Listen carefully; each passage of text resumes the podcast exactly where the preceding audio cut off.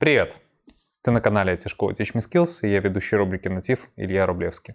Сегодня вечером мы будем говорить об IT не только. Продолжаем снимать продуктовые ролики. Сегодняшняя очередь у нас подошла к такому направлению, как UX, UI, дизайн. Мы сегодня будем говорить о том, зачем это, что это, насколько это популярно и актуально. Погнали!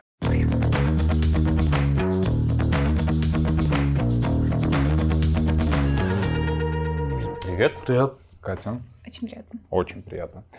Ребят, э, сегодня у нас будет занимательный вечер. Мы сегодня с вами поговорим про такое направление, как UX, UI или наоборот UI, UX. В общем, прежде чем мы начнем, давайте так, немножко слов о себе. Помимо того, что вы у нас преподаете в школе, помимо того, что вы действующий специалист, у вас в любом случае есть своя история. Федь, расскажи, пожалуйста, сколько тебе лет, что ты заканчивал, как вообще так получилось, что ты попал в UX UI? Я Федор, мне 28 лет, в дизайне я больше 4 лет. А, заканчивал я БГУ по необычной смежной специальности, где прям в дипломе у меня написано через слэш социальная психология, слэш проектный менеджмент. Нифига себе. А слушай, на каком факультете ты учился? Я просто тоже был БГУшник. БГУ ФСК на роще. А, Это- понятно, понятно. Были в гостях там. Да.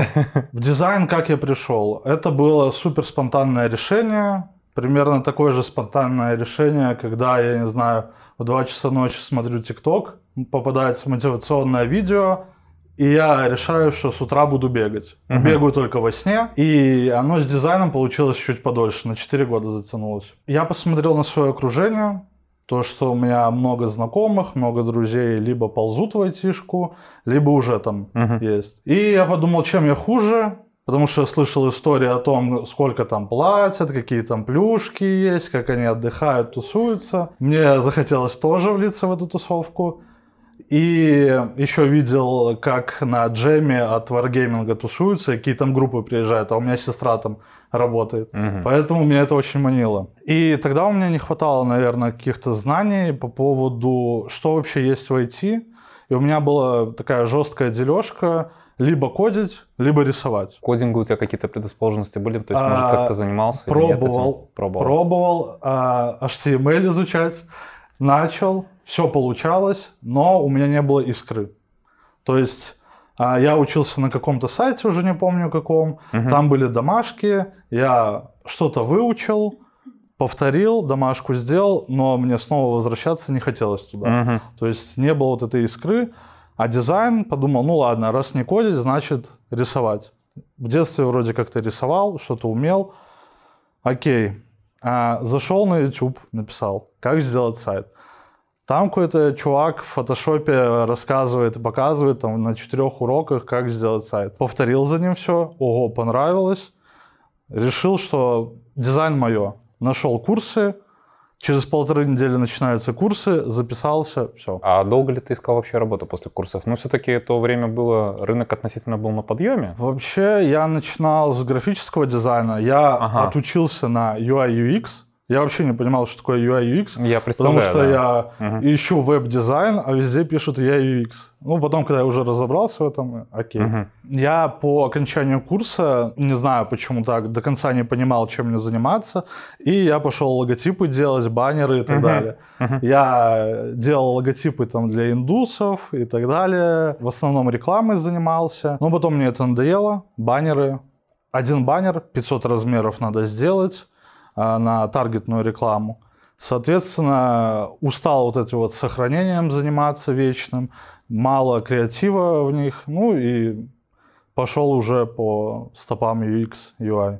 Уже появились какие-то первые заказы, целенаправленно искал, пополнял портфолио, ну и вот так пошел потиху. Слушай, ну прикольно, прикольно. Такая хорошая история. Кать, как у тебя все было? Рассказывай. Я в дизайне 8 лет, И свой путь в IT я начала прокладывать еще на этапе выбора университета. Мгм. Наверное, не совсем осознанно, но так случилось. Я поступила в ГУИР, а, окончила инженерно-экономический факультет и на этапе обучения устроилась работать контент-менеджером. Мгм. И в рамках этой компании мои обязанности начали расширяться, и я стала соприкасаться с интерфейсом более глубоко, и после чего мой переход в UX UI стал довольно-таки органическим решением для меня, если посмотреть в ретрос- ретроспективе. Мгм. Тогда я этого не осознавала, но сейчас я понимаю, что у меня переход был довольно-таки плавный и органичный. Ну, То есть тебе не доучиваться ничего не надо было э, для того, чтобы А, попасть в профессию? Ну, для того, чтобы я- стать специалистом. Э, Я прошла курсы, то есть как это водится, мало кто работает по специальности напрямую, поэтому, но то, что я изучала в университете, это все было сопряжено с дизайном, потому что компьютерные технологии это университет информатики и радиоэлектроники, так или иначе мы с этим соприкасались, просто я немного расширила свои познания, Мгм. обучилась дизайну и пошла работать. Понято, принято. Э, Давайте тогда к следующему вопросу. Федь, я к тебе вернусь. Давай к самому термину. Вот ты правильно сказал. Я искал веб-дизайн, вообще занимался даже графическим дизайном. Здесь появился какой-то UX, UI. Я на самом деле тебя очень сильно понимаю, потому что я когда только узнал, что это такое, я такой думаю, ага, так вот оно что. Потому что у меня, когда я видел просто сочетание вот этих букв через слэш, у меня не было понимания вообще, что это. Когда появился термин, зачем он появился? UI UX существует достаточно давно, еще с 90-х, но у нас на рынке это появилось недавно. То есть, э, может, лет 7 назад все были веб-дизайнерами, UX, UI, наверное, ни- никто себя не считал и не называл. Может, избранные компании как-то ставили дизайнеров не веб, а UX. Мне кажется, позицию. больше продуктовые, наверное, Ну, они тогда наверное, уже да. понимали, да. И э, даже сейчас, когда меня кто-нибудь спрашивает, чем я занимаюсь, я говорю UI UX. Мне Чего? говорят, Чего? Да. Что это? Я говорю веб-дизайн. Все, я даже не объясняю, потому что эти, пока я приведу примеры, разжевать. Слишком долго. А, да. Ну, UX-дизайн появился в 90-х. э, Дональд Норман его э, внедрил, скажем так, э, будучи в составе Apple, работал там. И он... эм, Почему он это сделал? Потому что развивались цифровые технологии, а цифровой продукт становился все сложнее. И для того, чтобы в дальнейшем как-то качественнее делать цифровой продукт, а, ну, вообще это связано со многими вещами. Это и а, промышленный дизайн, графический дизайн, интерфейсы и что-то вот физическое. И для того, чтобы качественнее делать продукт, появились, э, появился такой термин, как э, дизайн пользовательского опыта. И он уже как бы опирался на предыдущий опыт взаимодействия человека с системой. Мгм. А UI, он э, чуть раньше появился, э, как бы визуал он был всегда какой-то, но он уже как бы подтянулся за UX дальше. А могу рассказать, чем отличается UX от UI? Давай. В Это был, их- собственно, мой следующий Мгм. вопрос. В да. чем их смысл? Смотрите. UX — это формирование логики, то есть наделение визуальной оболочки неким смыслом. Сам по себе просто красивый интерфейс — это пустышка, и он будет радовать пользователя ровно до того момента, пока тот не начнет с ним взаимодействовать. Зона ответственности UX — это спланировать пользовательский путь таким образом, чтобы каждый шаг, который совершает человек, пользуясь сайтом, приложением, банкоматом или стиральной машинкой, все это все это интерфейс, чтобы каждый шаг давался ему легко. И в этом нам помогает составление пользовательских сценариев, грамотной информационной архитектуры и так далее. Зона ответственности UI — это визуализация тех шагов, которые мы спланировали в UX-части. Здесь мы в буквальном смысле прорисовываем дорогу для пользователя, как бы за руку его ведем а, по продукту, фокусируя его внимание на нужных точках, которые помогут ему выполнить его цель, например, забронировать авиабилет. И все это мы делаем с помощью композиции, типографики и всего того, на чем это базируется. Иерархия, контраст, баланс, правила близости, цвет. А вот я всегда на с группой, и вот э, когда я говорил, что мне лень озвучивать пример, что такое UX, UI, я всегда привожу пример дверной ручки. То есть это такой самый дефолтный пример. Визуал ручки — это как она покрашена, есть и гравировка на ней и так далее и тому подобное. А UX — это когда мы смотрим на ручку, и мы понимаем, как с ней взаимодействовать. Как, да, как да, если рычаг условно. вниз, Да. крутим. Либо вот а, пример, когда мы идем к какой-то двери, и вот сверху вот этот рычаг есть, который Мгм, держит. мгм. Если он смотрит на нас, дверь от нас открывается. И наоборот. То есть это такая визуальная подсказка. Это тоже какого-то рода UX и UI, визуал этой двери и так Ну, далее. мне кажется, вот дверная ручка это классика. Там тот же Норман, там дизайн Да, привычных вещей, он как раз и ссылался. наверное, Но это классно. ручку. Это вот дает именно простое понимание той вещи, с которой ты вообще сталкиваешься каждый день. Потому что, блин, каждый человек трогает двери, так либо иначе. Этот пример позволяет студентам как раз-таки направить их мышление в нужную сторону. Что, блин, сложнее, UX или UI? Вот мне, человеку вообще не художник, мне кажется, UI — это пипец как сложно. Ну вот серьезно, что вот это просто вот не освоить, вот не понять. А UX, вот, знаешь, как человек, который строит коммуникативные навыки и так далее, разбирается там в психологии, вот это вот, вот- вот то самое. Ой, тут э, две стороны медали, на самом деле. И вообще я считаю, что а, у каждого человека к чему-то душа лежит больше. Мгм. То есть кто-то а, ему нравится в, докумен- в документации ковыряться, собирать информацию, структурировать ее и так далее. Мгм. То есть этому человеку больше в UX. Человек, который более творческий, хочет реализовывать свой визуал в массы нести, я бы сказал, надо идти в UI. Что сложнее? А, Лично для меня, наверное, сложнее UX, То есть ты тоже больше по UI, да? ну да, я больше UI. UX для меня сложнее, а, потому что скучно. Мне вот UX для меня скучновато. Вот прям больно, И- вот прям, прям сердечко. Визуал мне больше приносит удовольствие, чем а, а, расположить его, продумать структуру и так далее, IA делать, CGM и так далее. Ну, ты, Как ну, ты бы- правильно сказал, то есть у каждого свое. Кому-то да, что-то у каждого идет. Поэтому, наверное, с моей колокольни сложнее UX. UI для меня гораздо проще. Мгм. Когда я раньше делал кучу тестовых заданий, когда куда-то ходил, мне дефолтным был ответ а, слабый UX, сильнейший UI. Но нам надо человек, который совмещает и UX, и UI. Катя, ты кто больше, UX, UI? Или это как раз такой момент, когда вот эта вот золотая середина, мы попали? Мне кажется, я такой человек, у меня и аналитика, и графика, оно все совмещено, потому что бывают моменты, когда UI, наоборот, кажется сложнее, потому что что такое дизайн? Дизайн — это же не искусство, мы здесь не реализовываем личные амбиции. Мы должны а, сделать продукт для кого угодно, но не для себя лично.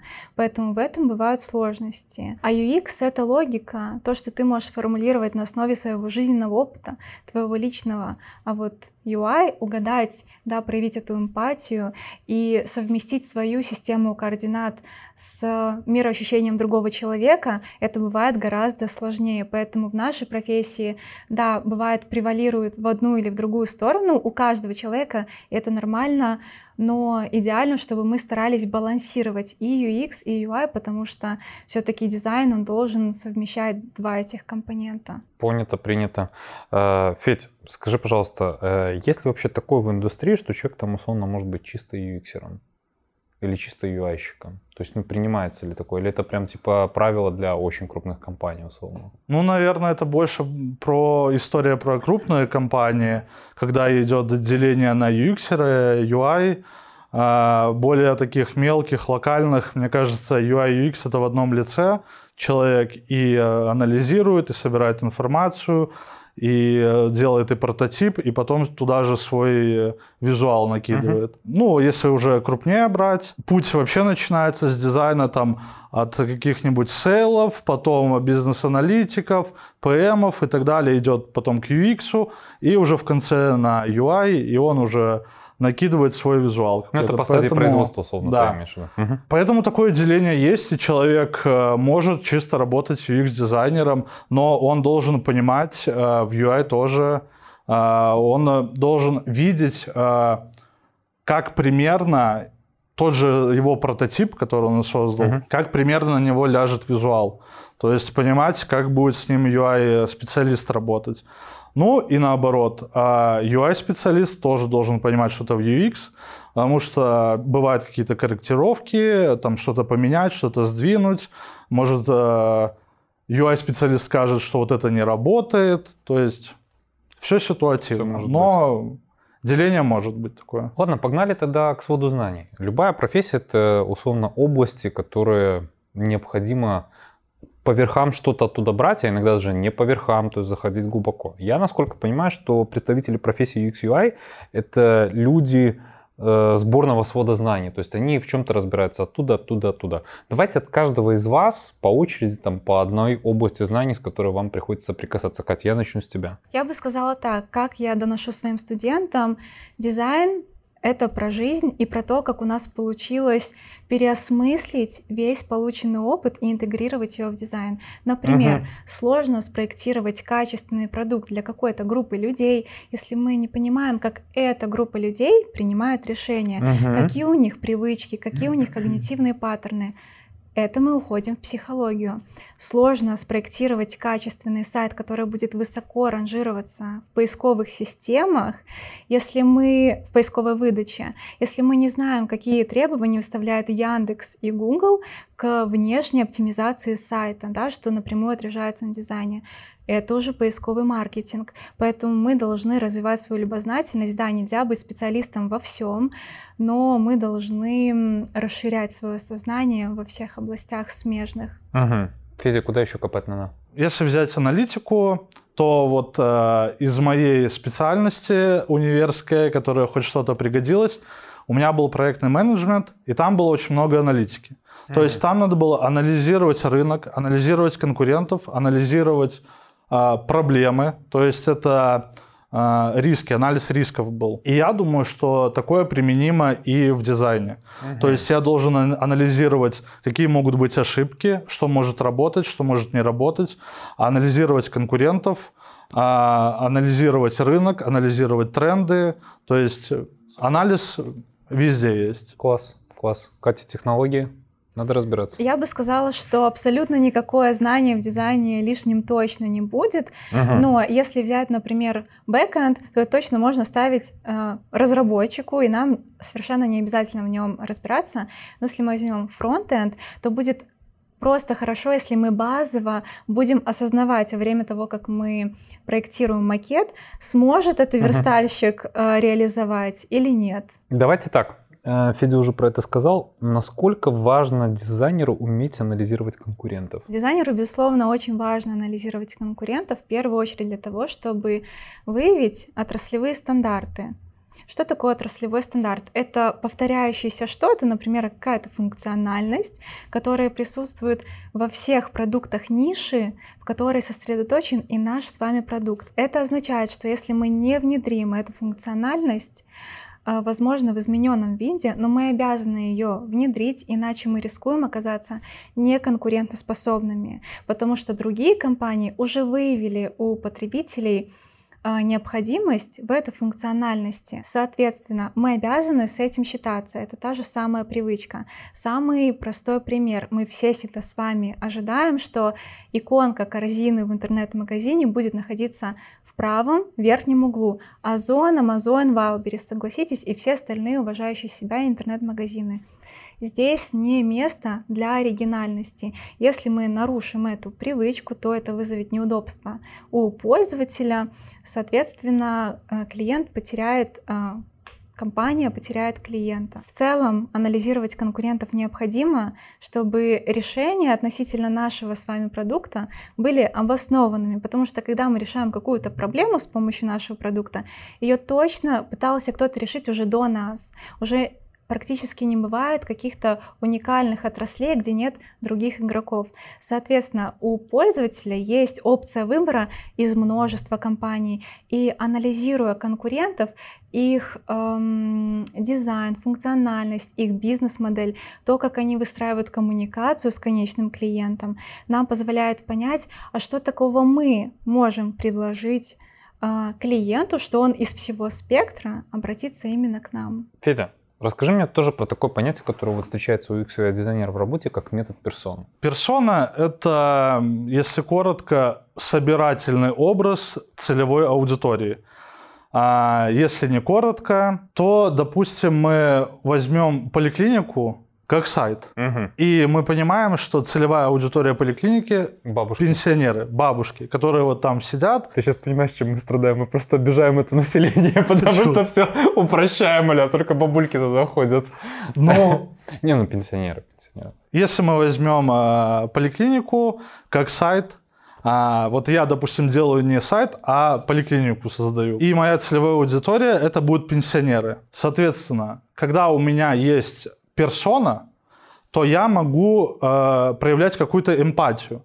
То есть в персоне у меня прописывается возраст а, персонажа, а, пол персонажа, хобби, чем увлекается, какими да, технологиями владеет и так далее. То есть мы а, проводим какие-то исследования а опроса. Исходя из этого опроса, мы получаем, что вот у нас получился такой персонаж. Ну, Это как Там, целевая э, группа, ну, получается, да. условно, да? И когда у меня есть персонаж, я его как бы визуализирую. Соответственно, когда я представляю или даже, ну, обычно фотографию добавляют в персон, я вижу эту бабушку, я понимаю, что ей надо. Первое. По телефону надо, чтобы оператор громко, четко говорил, что и как там должно, Ну, Интересно. куда Это, идти. кстати, такое Э, важное дальше. замечание. Транспорт – это, допустим, у нас партнеры. Транспорт там довезет какой-то. Дверь должна хорошо открываться. То есть я подумал о том, что бабушки, они же слабые. Иногда есть а, такие двери, что даже мне надо прикладывать усилия, чтобы их открыть. Особенно тут тоже метро. И получается, что продумать, как открывается дверь, чтобы она легко открывалась. Дальше. Я понимаю, что пенсионеры слабо видят. Должны быть четкие ясные картины. То есть, куда пройти, таблички, куда пройти, регистрация, талоны и так далее. Бабушке а, сложно ходить по лестнице, значит, я ставлю лифт в свою поликлинику. Если какая-то спортивная попалась бабушка, то лестницы, очевидно, перила ставлю удобные. Или, там, допустим, а, если это колясочник, то я могу поставить э, лифт, который вот на лестнице э, Мгм. Эти подъемные пандусы, Да. или как они там называются. то есть и благодаря персоне я проявляю эмпатию, я понимаю, что этому человеку надо сделать, и вот вытекает какой-то такой результат. Следующий вопрос. Что такое CGM? Карта пути пользователя. Мгм. От момента возникновения какой-то мысли у него, желания, до завершения там покупки, либо он начинает пользоваться продуктом моим. Мгм. Пример, какой можно привести. Парень съезжает от родителей, не умеет готовить. У него возникает потребность в доставке еды. Соответственно, он а, начинает задумываться, а как это реализовать, что надо делать.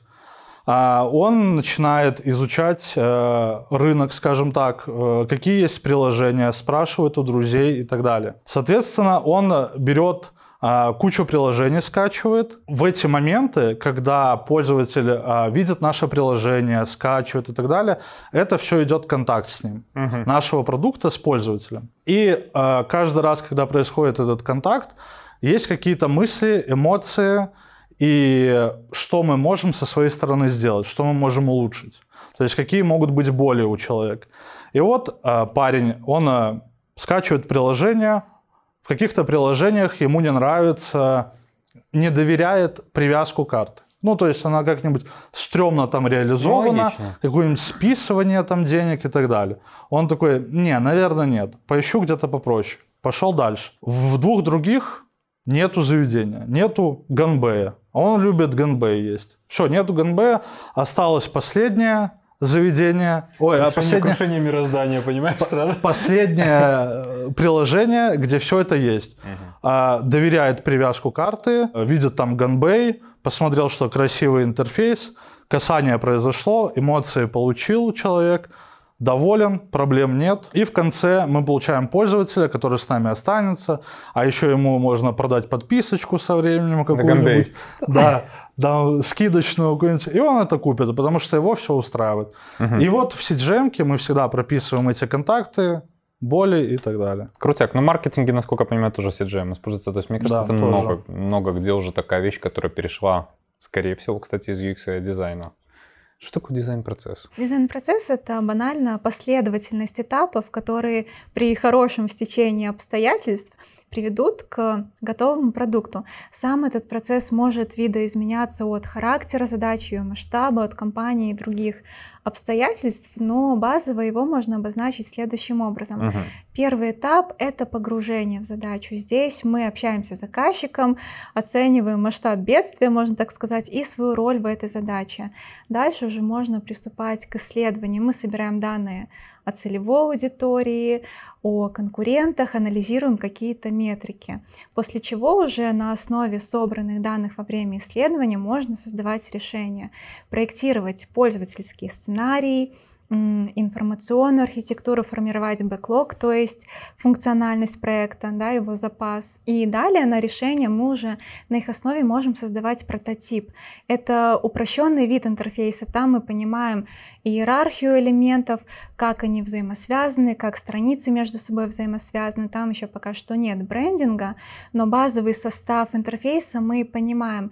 Если на этом этапе все хорошо, для этого прототипа мы создаем визуальную оболочку, которая в последующем идет в разработку. Но м, стоит помнить, что дизайн-процесс — это итерационный процесс, поэтому, когда продукт э, выпускается в люди, мы проект не закрываем, мы откатываемся назад, потому что, возможно, это было MVP, нам нужно еще дорабатывать проект, либо там оказались баги, мы откатываемся назад по этапам и продвигаемся дальше вперед. Я часто разговаривал с дизайнерами, ну, ребята, которые действительно работают в этой э, области, они говорят, что вот на самом деле опытный дизайнер отличается от неопытного тем, что опытного очень хорошо натренирована насмотренность. Так ли это? А, В этом большая часть правды. А, Во-первых, насмотренность — это невероятно важный аспект для нашей профессии, потому что это наш воздух. Все то, что дизайнер видит и слышит вокруг, его формирует, потому что все новое — это компиляция уже существующего. Ничто не Ага. рождается из вакуума. Хорошо поэтому... забытое старое.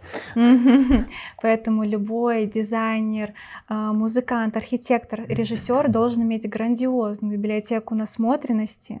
И чем она больше, тем более уникальные качественные его собственные решения. И чтобы тренировать насмотренность, недостаточно просто смотреть, как может следовать из самого названия. Можно привести пример с тортиком. Например, вы куда-то пошли, вас угостили пирожным или тортом, неважно чем, вы получили приятное впечатление. Базово вы смогли распознать, что там была умеренная сладость и цитрусовые нотки. Придя домой, опираясь только лишь на эти ощущения, вы не сможете повторить этот тортик, потому что у вас нет рецептуры. Соответственно, чтобы тренировать насмотренность, также с интерфейсами мы должны декомпозировать, анализировать то, что мы видим, и отпечатывать у себя решения, благодаря которым мы получили тот эффект, который мы ощутили, благодаря какой композиции нам показалось это красивым. Возможно, какая-то удачная функциональность. То есть просто увидеть, получить приятное впечатление и пойти дальше, это не возымеет никакого эффекта. Нам нужно на атомы раскладывать то, что мы видим, и получать ту самую рецептуру, которую в дальнейшем мы сможем переиспользовать. Вы сами насмотренность как вообще тренируете? То есть на стоках каких-то заходите, смотрите, то есть или на Behance смотрите работы? То есть вот как вообще это происходит? Ну, я понимаю, что я задаю очень абстрактный вопрос. Ну, предположим, завтра надо разработать там приложение по доставке еды. Но, наверное, это только с годами приходит. Мгм. Потому что чем больше времени проходит, больше ты юзал каких-то приложений, больше на Behance смотрел. Мгм. То есть время равно количество просмотров, а отсюда и насмотренность. Еще бы я добавил, что насмотренность на самом деле это болезнь. Потому М, что когда, замыленность глаза, да, когда получается? ты все видишь, тебе плохо живется. То есть ты везде видишь, где на пиксель даже а, отходит какой-нибудь, какая-нибудь плашка, где там а, чуть толще иконка, особенно если смотреть афиши, рекламы и так далее, то вообще глаз начинает дергаться, когда все это наблюдаешь. Понимаешь, что люди, которые это делали, насмотренности не имеют, скорее всего. Мгм. Потому что а, для меня есть какие-то вещи настолько очевидные, что я уже на автомате просто это делаю. И, ну, А, а почему непонятно? Потому что, ну, так уже мозг работает, то есть ты понимаешь, как это, в принципе, необходимо делать. ну всё. да, да, вот там, я не знаю, вот у меня а, фетиш на иконки, и студ- Студенты знают это, что я их ругаю сразу за иконки, если там чуть-чуть отличается. Но мне сразу глаза бросается. Прикольно. Был момент такой э, легкого спора со студенткой, когда она мне доказывала, что там все ровно. Ну, и все мне говорят, там сколько у меня, Ну, 12 ровно, человек, ровно, да. ну, реально все ровно, как бы они видят это на большом экране, все ровно. Я говорю, нет, не ровно, хотите проверю. Я проверяю, и там а, из больших таких плашек одна на пиксель была ниже. Я это даже заметил. Не знаю почему. Пипец. Я Пипец. визуально ввел какую-то линию по крышкам контейнеров, и у меня, ну, здесь я явно Не, ну, не- Федя, не- это, это сильно. явно неровно. Это сильно. И один пиксель, ну, поэтому я говорю, что это частично какая-то болезнь, когда ты все начинаешь видеть, все неаккуратно, и думаешь, мир этот не идеальный. Про болезнь, не знаю, чем вы еще болеете. Вы наверняка оба работаете в фигме. Расскажите, почему она такая популярная? Чем она цепляет UX UI дизайнер? Почему, в принципе, сейчас уже нет альтернатив? То есть, не, я могу ошибаться, Ну да, естественно, да. То есть, сколько там, лет пять назад э, от. Apple какая-то предмета. Скетч, да, Это был Sketch, Sketch. Сначала он, да, потом вот уже. как-то он прям так сильно, а сейчас Figma. На своем примере могу сказать. а, Когда я учился, мне говорили, надо знать Photoshop. То есть логично. тогда это было... Figma, она только зарождалась, и то, какая она сейчас, тогда и... Ну вот минус 70% от, от фигмы отпилить, это будет тогда Figma. То есть там 5 лет назад, там 4,5 года. Это совсем другая Figma, и я как бы всерьез не воспринимал. Я, так как ну, до курсов я выучил Photoshop, я все делал в Photoshop. Потом мне препод где-то на середине курса говорит, попробуй фигму. Мгм. Я пробую фигму. Вот, чтобы не соврать, ну, до дву- э, вот меньше двух часов хватило, чтобы в ней разобраться полностью. Я вот, мне надо было делать новую домашку, я открыл фигму, и я сразу в ней сделал все свое ДЗ. Слушай, ну это И зачет. Figma очень простая, и если посмотреть а, на гонку фотошопа и фигмы, Figma выросла в разы, а Photoshop за последние года, что я Чуть-чуть. помню, это э, нейронку туда добавили, которая за тебя может что-то отрисовать и украсть работу у там, э, художников, Слушай, скажем так. э, ну, с точки зрения рынка вопрос был решен очень так положительно для Adobe. Ну, он, про- он да. просто выкупил Просто, фигму и да, все. молодцы, Не, мо- молодцы не можете сражаться, купите, называется. Ну да. да. И получается, в фигме пошел такой рост, и сейчас много чего в ней можно делать. А когда я учился, не было плагинов. Сейчас плагины есть, которые сильно упрощают работу. А, но я студентов ругаю за плагины, потому что я считаю, что надо сначала без плагина научиться все делать, По хардкорному. а потом уже пользуйтесь плагинами. Сегодня плагин работает, завтра он- его удалили, завтра не работает, завтра он платный и так далее. Карты у нас не принимают, все, вы платно не можете пользоваться э, плагином. Мгм. Плюс, э, когда выходит обновление фигмы, плагин может слететь. Он просто не открывается. Прототипирование. Раньше тоже его не было. Сейчас э, довольно удобно это делать. Э, сделал прототип интерактивный, анимацию можно добавить. А, что у нас еще там есть в фигме? Из такого, что не было раньше. А, добавили режим разработчика, переключения. Мгм. Тоже удобнее для разрабов. А, то есть Figma, она только растет, растет, растет и не прекращает это. Единственное, какой косяк, не знаю, люди, которые шарят, а, скажу, что испортили шрифты. Раньше можно было написать название шрифта прямо в поле. И можно было его скопировать и так далее. Сейчас этого делать нельзя. То есть там открываются сначала шрифты, и уже в поисковике его надо найти. А раньше Ctrl-C, Ctrl-V. То есть с другого проекта я хочу взять шрифт. Нет, мне надо про- проваливаться в шрифты, искать и так далее. Но я считаю это неудобно. А еще, кстати, Два они шага. сделали два шага вперед и шаг назад. То, что убрали вот эту вот функцию, что можно вставить э, шрифт, а два шага вперед — это то, что видно теперь, как шрифт выглядит. Раньше у фигмы этого не было. То есть открываешь шрифты, там просто был длиннющий список названия шрифтов. А в фотошопе это всегда было. То есть можно было выбрать как этот Шрифт будет выглядеть Да, визуально, сразу, примеры да. буквок условно. Понимаешь. Мгм. Ну, и вот они это выкатили, но то убрали, то, что всегда пользовался. Что-то не подумали, мне кажется. Ну, я думаю, что они вернут. Они, я думаю, уже осознали ошибки свои, уже приветом передают там фигме ребятам, и пусть меняют обратно. Я бы э, лишь добавила, что Figma теперь является такой песочницей не только для дизайнеров, а для остальных членов команды, Ну потому да. что там есть инструменты, э, для которых раньше использовались сторонние сервисы. Тот же Slack уже интегрирован в Figma, и там могут оби- обитать и проект-менеджеры, и бизнес-аналитики, и маркетологи, потому что там можно строить и карты, и информационную архитектуру, и все что угодно. То есть такая единая среда обитания для всех членов команды. Слушай, а это крутяк, это реально крутяк.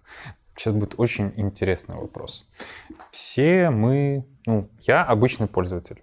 Вы тоже, в принципе, обычные пользователи. И после того момента, когда вы выходите домой, а, точнее, уходите домой с работы, там, после курсов и так далее, все мы пользуемся какими-то прикольными прилагами. Ну, то есть те особенно, которые самые популярные. Давайте так, с точки зрения вот лично ваших и профессиональных, и личных предпочтений, что по UX, по UI у вас прям вызывает вот такой вот палец, а что из разряда ребят, ну, стыдно, стыдно. Я могу сказать пример, который будет из разряда даже на солнце бывают пятна, и, и сравнить Apple Maps и Google Maps. Недавно я спросила у Apple карт, покажи мне ближайший Евроопт. Он действительно показал мне ближайший Евроопт, но с припиской закрыт навсегда. От- Ответил ли он на, моё, на мой запрос?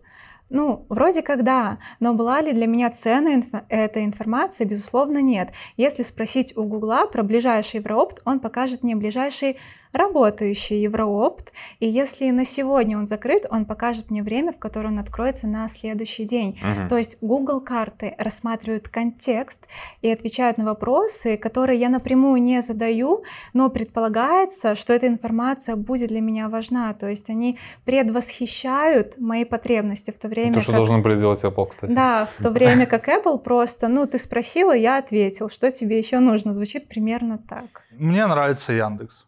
Все, что связано с Яндексом. То есть Яндекс Музыка, Музыка, такси, еда, такси, всё, да. вопросов нет, Мне принимается. вот Классно я этим сделано. всем пользуюсь Да, да. постоянно уже года 3-4. Я всем Без этим- рекламы к Яндексу, скажу честно, объективно реально удобный, Да. классный продукт. Да. Вот поесть люблю, Яндекс Еда, пожалуйста, я всегда вижу, где, что сейчас происходит с моим заказом. А это важно, информативность должна быть в приложении.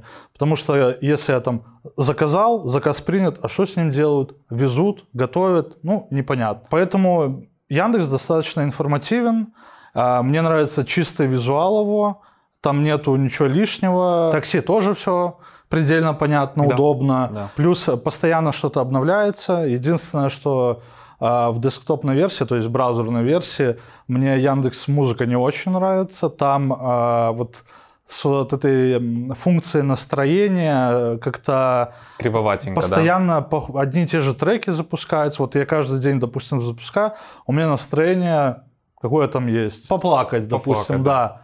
Оно меня выдает одни и те же треки. Там будет Максим, там еще что-нибудь. Ничего нового нет. Одни и те же треки слушаю. То есть, ну, не совсем корректно работает. А что тебе не нравится?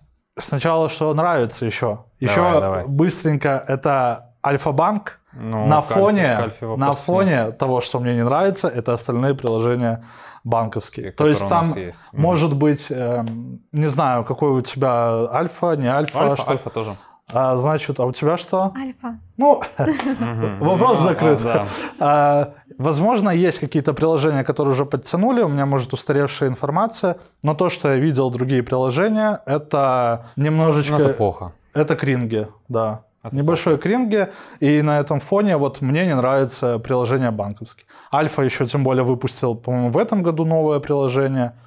Ну, и если брать не приложение, не понимаю, почему у ОЗа а, приложение хорошее, а сайт а, древнегреческий какой-то. То есть вот, вот что мне не нравится. Слушай, возможно, они основной трафик генерят как раз-таки через приложение сейчас. Наверное. И, наверное, просто в этом даже нет потребности коммерческой его. Поэтому как-то Как-то так. Имея опыт знакомства даже вот с приложением Uber как по такси, Uber Eats э, — это небо и земля, когда ты понимаешь, что есть Яндекс.Го и есть Яндекс Доставка. Вот кто бы что ни говорил, то есть без похвальбы конкретной компании, это абсолютно разный UX. Вот. И абсолютно разный UI. Вот смотрите, у меня в детстве была такая манса. Если ты хочешь стать дизайнером, то это обязательно человек, который должен уметь рисовать. То есть с эстетическим вкусом, владеть там, я не знаю, там карандашом, холстом, то есть вот это все вытворять и так далее. Давайте так вот, реально ли надо уметь рисовать? Здесь хорошая новость, что не обладая навыком рисования, это не станет преградой в развитии карьеры, но станет хорошим бонусом. Федя? Ну, у меня... Ну, Я, умеешь. я рисую неплохо, в принципе, Мгм. но у меня есть знакомые дизайнеры, которые не справятся даже палка-палка огуречек, человечка не нарисуют и, И нормально, да? и вполне себе адекватно работают, все хорошо у них. Поэтому, как Катя сказала, это приятный бонус. А чувство вкуса? Вот если я вот на себе совместил элементы одежды шести цветов. Вкус, безусловно, важен, но хорошая новость в том, что это навык приобретенный, а не врожденный. Мы его просто тренируем, как насмотренность. Да? Этот путь нельзя сделать короче, тоже нужен опыт, но мы его приобретаем. Давайте поговорим еще про такой момент, как разбираться в шрифтах и в цвете. Почему это так важно?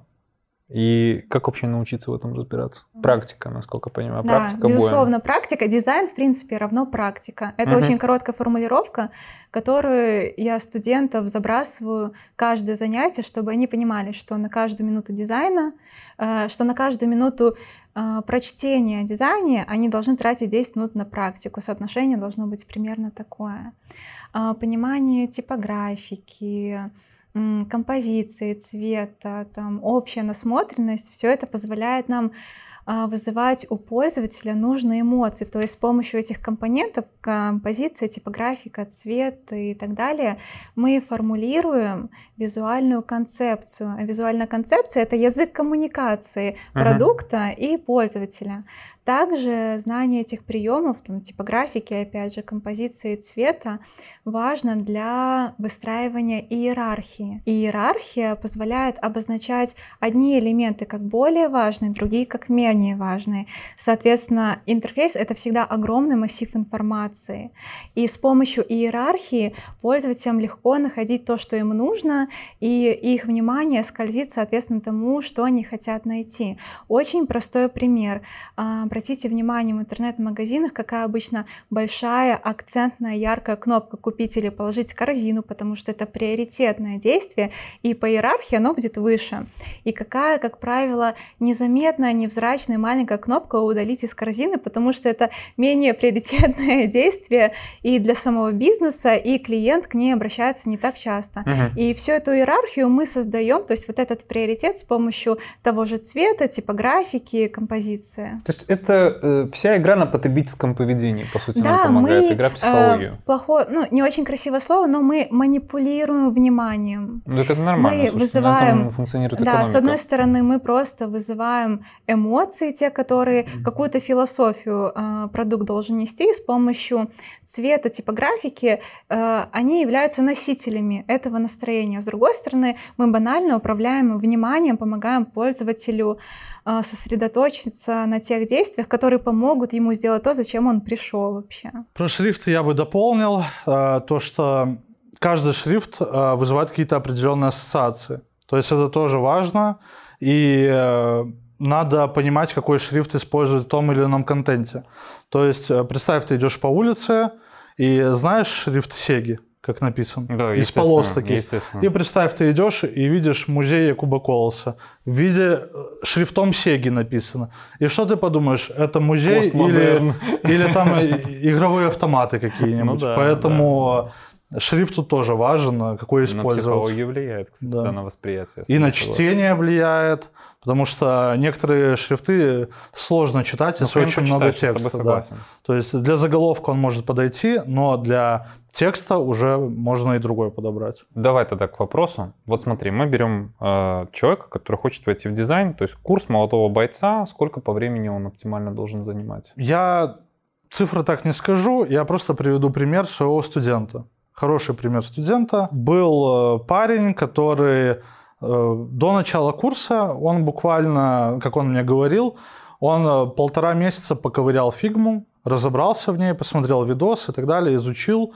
А, и он уже на курс пришел плюс-минус подтянутый по фигме.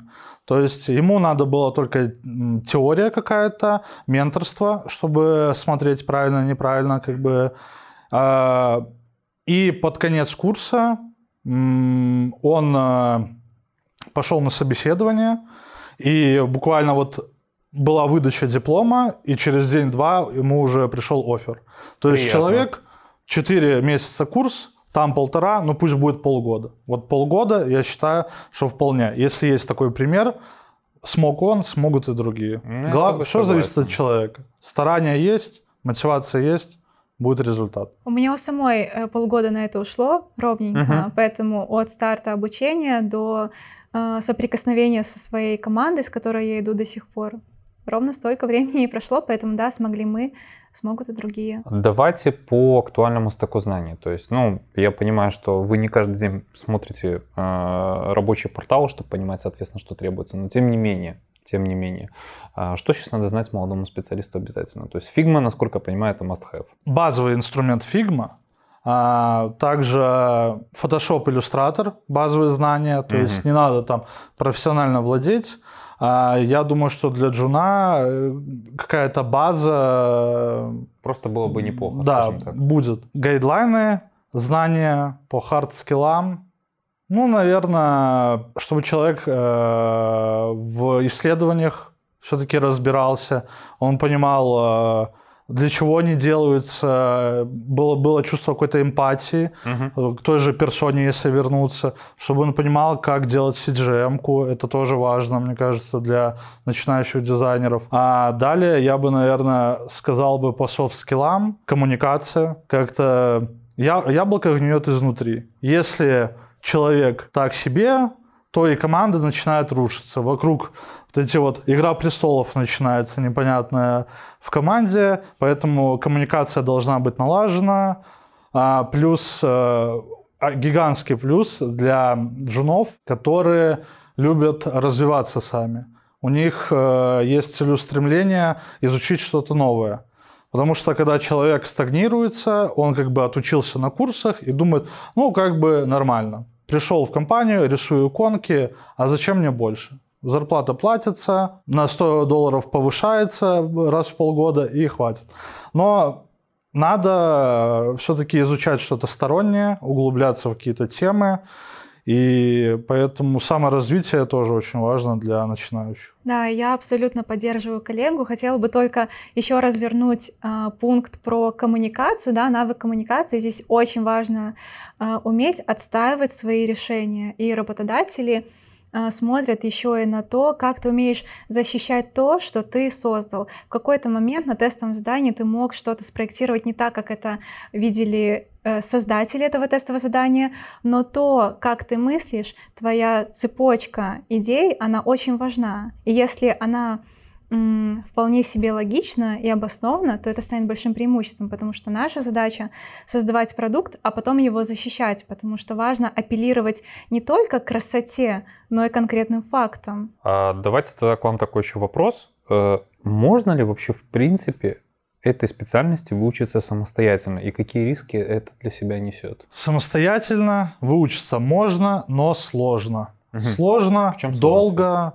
а, нет какой-то структуры знаний, нет какого-то плана, нет менторства. Человек, ну вот лично мое мнение, я э, когда обучался сам, вот то, что я рассказывал, в фотошопе там э, поделал сайт, ну, понятно, что этого не хватит. Ну, вот я сделал сайт, ну, сделаю еще один. Как я пойму, какие вообще исследования существуют в принципе? Окей, я их загуглю. Человек посмотрит, что такое CGM, почитает, карта пути и так далее.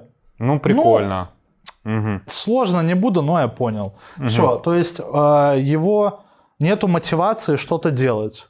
А он скорее начнет делать то, что ему интересно, то, что ему нравится. И когда нету какой-то под- проверки, подтверждения навыка, подтверждения то, что человек усвоил какой-то материал, то, э, ну, спросят маму, мама, тебе нравится? Мама, конечно, скажет, да, сыночка, корзиночка, все хорошо, красиво, э, и человек будет думать, что все делает правильно. А если мы берем уже не исследование, а сам дизайн, то человеку просто дай скопировать сайт, он его не скопирует. Мгм. Новички все равно будут совершать какие-то ошибки, и если им не указать, они будут на самостоятельном обучении думать, ну, все повторил. Он просто не видит этих ошибок. Мгм. Поэтому ментор нужен, программа нужна. Какие темы реально самые сложные на курсе для студентов? Из вашей практики, опять же. Моя практика показывает, что самые большие сложности начинаются в самой ожидаемой для студентов части. Это визуальная концепция, потому Мгм. что здесь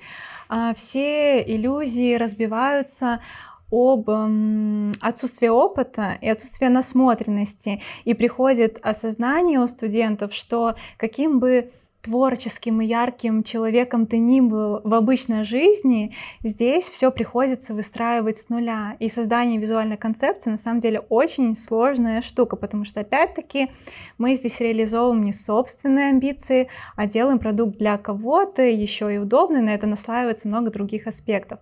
Поэтому и вот этот путь насмотренности, как ранее Федор обозначал, его нельзя сделать короче. Это какой-то временной отрезок. Но к концу курса уже виден заметный результат, но все-таки, да, самая сложная часть — это даже не UX. Он проходит довольно-таки легко и безболезненно, потому что основан все равно на жизненном опыте, на их собственных привычках, Мгм. на их а, умении как-то анализировать жизнь. Если в правильном русле это подсветить, у них открывается чакра анализа, и все происходит очень э, легко и непринужденно, они очень вкатываются в этот процесс. Но как только визуальная концепция, которую очень сильно ждут, очень сильное разочарование, потому что все оказывается не так радужно, как казалось до этого. Ну, я с этим на самом деле согласен.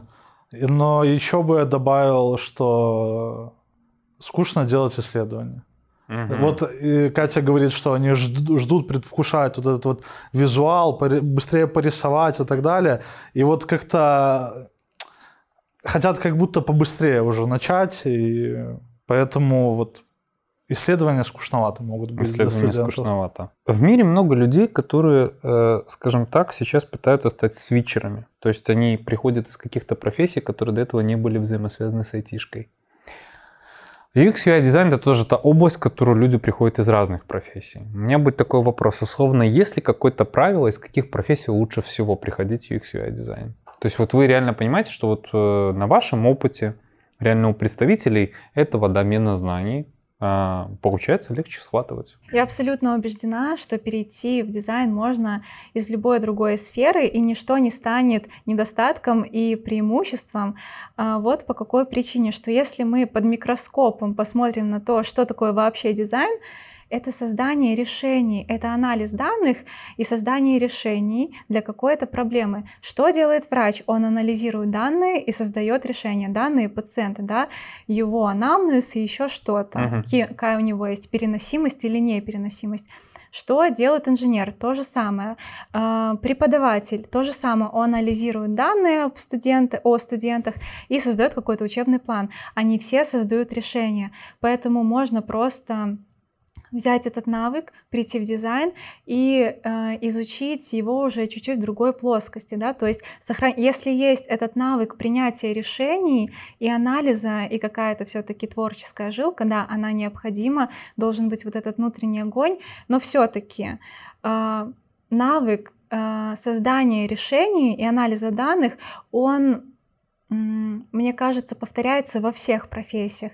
И если он есть, мы его сюда переносим и немного в другой плоскости пересматриваем все то, что мы знаем. Еще могу привести пример, э, когда тестировщик идет в дизайн и наоборот. То есть Мгм. и там, и там воспитывается насмотренность, тестиро- у тестировщика уже как бы подточен глаз на какие-то косяки и так далее. То есть и дизайн от этого будет качественнее. Ну и наоборот. Человек, который а, долго работал в дизайне, он идет в тестирование и уже, скажем так, знает, куда смотреть, где Прикол- могут быть какие-то ошибки. прикольный кейс на самом деле. У нас есть курс по UX UI дизайну. В нем есть выстроенная программа.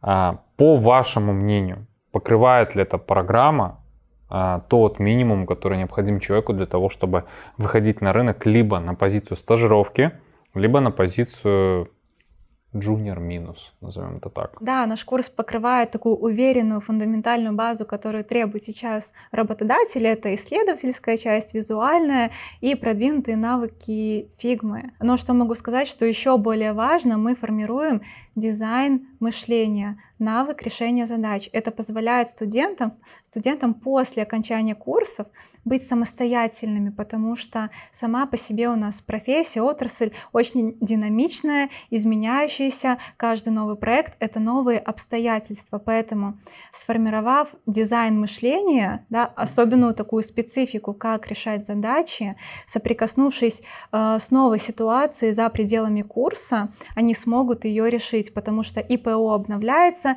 и проекты разные, и требования разные. Мгм. И если мы базово поставим их мышление на правильные рельсы, научим просто вот этой специфике того, как мы должны смотреть на мир и на ситуацию, тогда все будет круто. С Катей полностью согласен. Единственное, что добавил, а, то, что всегда надо брать больше. Всегда надо ходить вокруг дизайна, изучать что-то. Не курсы, как бы это ни звучало, не панацея. То есть э, всегда есть к чему стремиться. Конечно. Можно почитать и книги, и так далее, э, посмотреть сторонние видео, э, там, не знаю, англоязычные какие-то туториалы посмотреть. Человек должен всегда развиваться. Сразу туда будет смежный вопрос. Насколько важен английский в вашей профессии? Я бы сказала, что английский сейчас, в принципе, навык, который нужен просто как будто бы всем, потому Мгм. что у нас ПОшка на английском, и статьи, если более продвинутого уровня, они на английском. На английском. сайт Nielsen Norman Group, да, они все на английском языке, поэтому, как обычно, любое знание в дизайне, оно не будет лишним, да, мы раньше оговаривали, что бы то ни было, даже если ты разбираешься в архитектуре или в инженерии, в дизайне все понадобится, потому что если ты не продуктовый дизайнер, а у тебя сменяются проекты, например, как у меня, тебе нужно быть как будто подкованным а, сразу во всем. Поэтому и языков это тоже, естественно, касается. Но в любом случае это не становится преградой для развития твоей карьеры, если ты не стремишься в зарубежную а, компанию. Поэтому мы должны сами для себя оценивать, нужно нам или нет. Если комфортно работать в фигме, которая на английском языке, ну и супер. Каждый сам для себя определяет. Я тебя понял. А Куда можно вырасти с позиции UX дизайнера? То есть есть ли какое-то градирование, есть ли какой-то тоже переход немножко в смежные области? Можно пойти в motion дизайн, 3D дизайн, то есть все, что рядом с дизайном, смежные профессии, похожие профессии. Можно Ведь дизайна много, и можно спокойно туда перейти. Как бы вот у меня когда-нибудь в мечтах я буду а, делать игры, поэтому пойду в 3D дизайн, 3D-моделирование, 3D моделирование. А давайте такой последний вопрос философский будет у меня. Сейчас, по сути, век развития нейронок, искусственного интеллекта, а, машинного обучения. А Есть ли у вас вообще такое предчувствие, что условно в очень короткий промежуток времени, там 3-5 лет, эта профессия может стать неактуальна? Федь, я начну с тебя. Здесь можно просто да, нет, У можно меня, аргументация. у меня нет страха. Вообще, страха. потому что если взять дистанцию, то у машины нет эмоций, а дизайн это про эмоции. У меня было примерно такое же чувство относительно ответа на этот вопрос, потому что дизайн — это эмпатия, да, эмоции или эмпатия. Искусственный интеллект пусть обладает огромным массивом данных, но нет сочувствия и сопереживания. А на вот этом сопереживании, как Федор описывал, да, персону, зачем мы создаем ее, чтобы соприкоснуться с этим человеком, с этим персонажем и понять, что ему нужно. Вот у искусственного интеллекта такого навыка нет, навыка сопереживания. И пускай он не появляется. Да. Вот. Да. Спасибо большое. Спасибо. Спасибо тебе. Ребят, большое спасибо, что посмотрели данный ролик. Я надеюсь, что вам было интересно. Обязательно оставляйте свои комментарии. Подписывайтесь на наш канал, смотрите наши ролики. И мы еще увидимся. Пока!